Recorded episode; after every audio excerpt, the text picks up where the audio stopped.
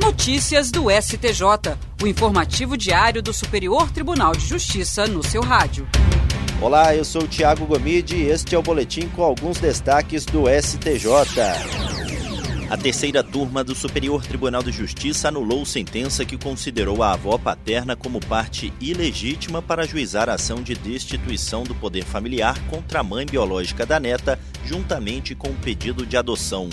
No caso analisado, a avó paterna alegou que a mãe biológica abandonou a criança meses após o nascimento e que a paternidade só foi reconhecida judicialmente após a morte do pai.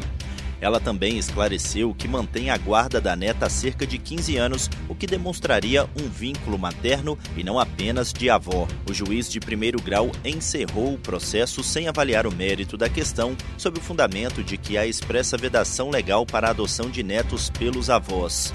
A sentença foi confirmada pela Corte de Segunda Instância. No STJ, a avó defendeu que a exigência do bem comum e o direito da criança de ser criada e educada no seio da própria família devem prevalecer sobre a vedação da adoção avoenga imposta pelo Estatuto. O colegiado da terceira turma deu provimento ao recurso especial e determinou o retorno do processo à primeira instância, a fim de ser verificado se a avó preenche os requisitos necessários para a adoção.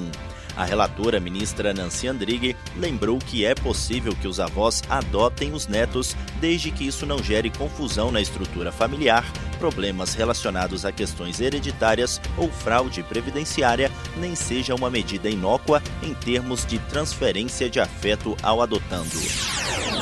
A terceira turma do Superior Tribunal de Justiça estabeleceu uma distinção em relação ao tema 492 do Supremo Tribunal Federal e, de forma unânime, decidiu que, mesmo sem a concordância expressa, uma construtora deve pagar a taxa de manutenção à empresa prestadora de serviços de administração de loteamento relativamente aos imóveis de que é proprietária. No caso analisado, a empresa ajuizou ação contra a construtora para receber o pagamento de valores decorrentes de serviços de manutenção do loteamento. A construtora sustentou a ilegalidade da cobrança de contribuições mensais para manutenção, tendo em vista que não concordou com o pagamento por esse tipo de serviço. O colegiado da terceira turma do STJ negou o provimento ao recurso da construtora por entender que a administradora de loteamento pode cobrar taxa de manutenção dos proprietários de imóveis nele localizados se esse vínculo foi estabelecido pelo loteador em contrato padrão levado a registro no respectivo cartório ao qual os compradores tenham aderido. A construtora entrou com recurso extraordinário para o Supremo Tribunal Federal, que ficou sobrestado até o julgamento da questão, cuja repercussão geral foi reconhecida. Ao julgar o tema 492, o STF fixou a tese de que é inconstitucional a cobrança por parte de associação de moradores de taxas de manutenção e conservação de loteamento imobiliário urbano dos proprietários não associados, até o advento da Lei 13.465 de 2017 ou anterior à lei municipal que discipline a questão.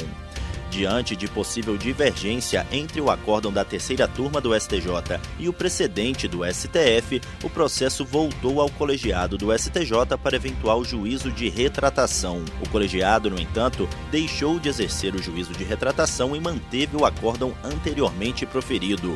O relator, ministro Marco Aurélio Belize, observou que o precedente do STF diz respeito às associações de moradores e, no caso analisado, a cobrança é pleiteada por uma sociedade empresária. A terceira sessão do Superior Tribunal de Justiça vai julgar, sob o rito dos recursos repetitivos, se a audiência preliminar prevista na Lei Maria da Penha é ou não obrigatória. A questão que será submetida a julgamento foi cadastrada como tema 1167 na base de dados do STJ. O colegiado decidiu não suspender o trâmite dos processos que discutem o mesmo tema.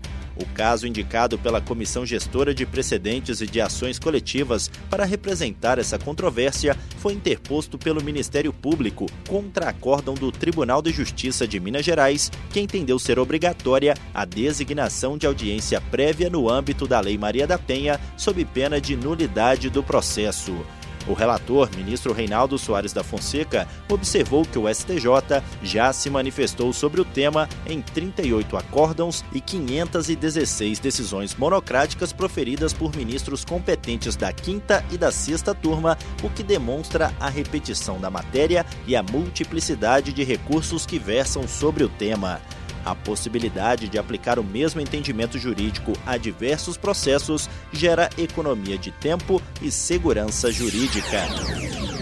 E esse foi o Notícias do STJ de hoje. Se quiser ouvir mais, basta acessar soundcloud.com/stj notícias. Até a próxima. Notícias do STJ, uma produção da Secretaria de Comunicação Social do Superior Tribunal de Justiça.